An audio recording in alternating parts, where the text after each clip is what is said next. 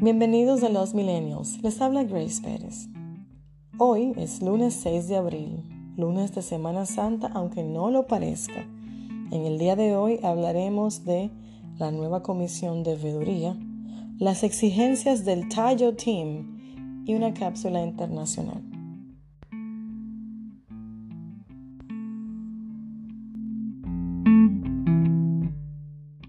El que es eficiente siempre busca la manera de ser eficiente, ya sea un profesor o un estudiante en una clase a distancia o un político corrupto. Ya lo habíamos dicho, hay gente queriendo pescar en río revuelto, pero en esta ocasión se trata de la salud de miles de quisqueyanos. Al final de la semana pasada, salieron a flote muchas denuncias sobre la supuesta sobrevaloración en los precios de materiales médicos. Además, que las sobrevaloradas requisiciones se habían hecho a compañías enllavadas nada más y nada menos que al Penco Castillo, quien ahora está buscando cámara a toda costa. Lo que el Penco de Ñame no calculó es que al que está en el medio todo se le pega porque según reportó la ídola Altagracia Salazar, la empresa que ganó el concurso para suministrar 1.500 millones en equipos para combatir el coronavirus es del consorcio Ecosisa de Johnny Cabrera. ¿Quién es Johnny Cabrera? El presidente del grupo Asimbra. ¿Qué es el grupo Asimbra? Bueno, el grupo contratado para el lío del asfalto del penco en obras públicas. Normalito. Debido a este y otros escándalos, el PRESI emitió el decreto 145-20, el cual crea una comisión de veeduría integrada por el PRESI, el CONEP, CODOPIME, las iglesias que nunca se quedan, y la Asociación Dominicana de Diarios. Entonces, para recapitular, el gobierno crea una comisión para asegurarse que el gobierno cumpla la ley.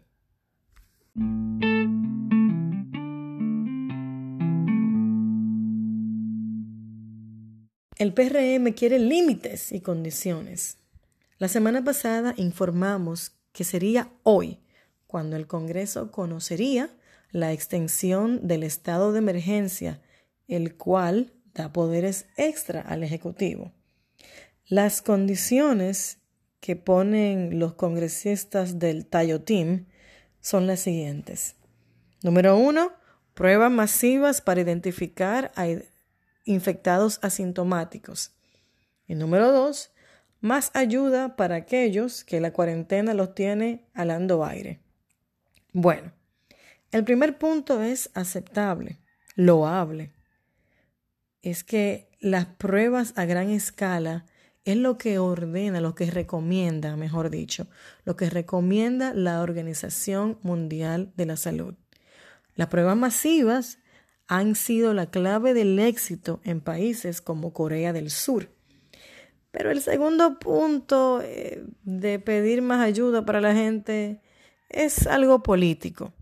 Si bien al PRM se le han puesto, se le han puesto en China con el asunto de los 40.000 kits de prueba y el hospital que Luis Tayota quería construir en San Francisco.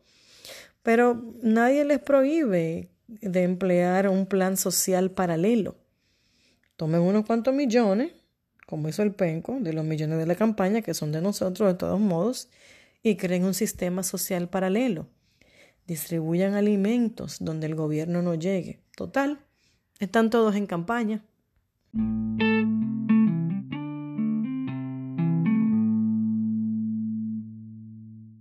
Y en el plano internacional, Boris Johnson, primer ministro británico, ha sido hospitalizado luego de 10 días de aislamiento por haber dado positivo al COVID-19.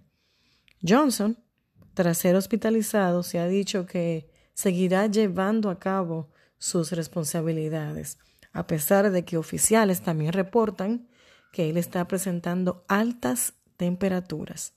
Parece que el virus le ha dado con mucha fiebre. Todo esto por negar la seriedad del virus. Boris Johnson dijo hace solo unas semanas que el COVID-19 no era nada y con mucho orgullo dijo que le dio, que él pasó por, por hospitales de Gran Bretaña y le dio la mano y abrazó a todo el mundo. Le deseamos una pronta recuperación a todos los pacientes del Reino Unido víctimas de la insensatez de su primer ministro.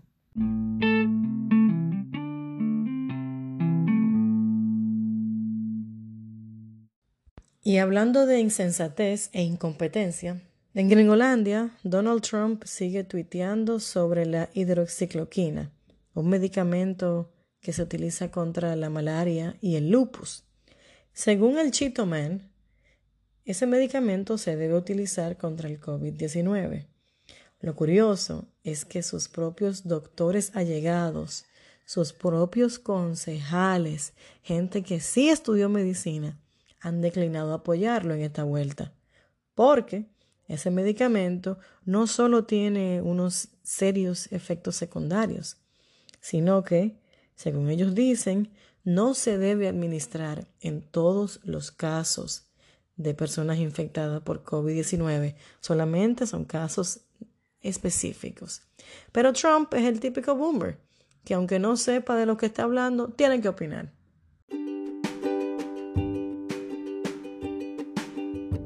Y eso es todo por hoy. No olviden compartir este podcast, darle like y suscribirse donde sea que lo estén escuchando. Soy Grace Pérez. Hablamos mañana.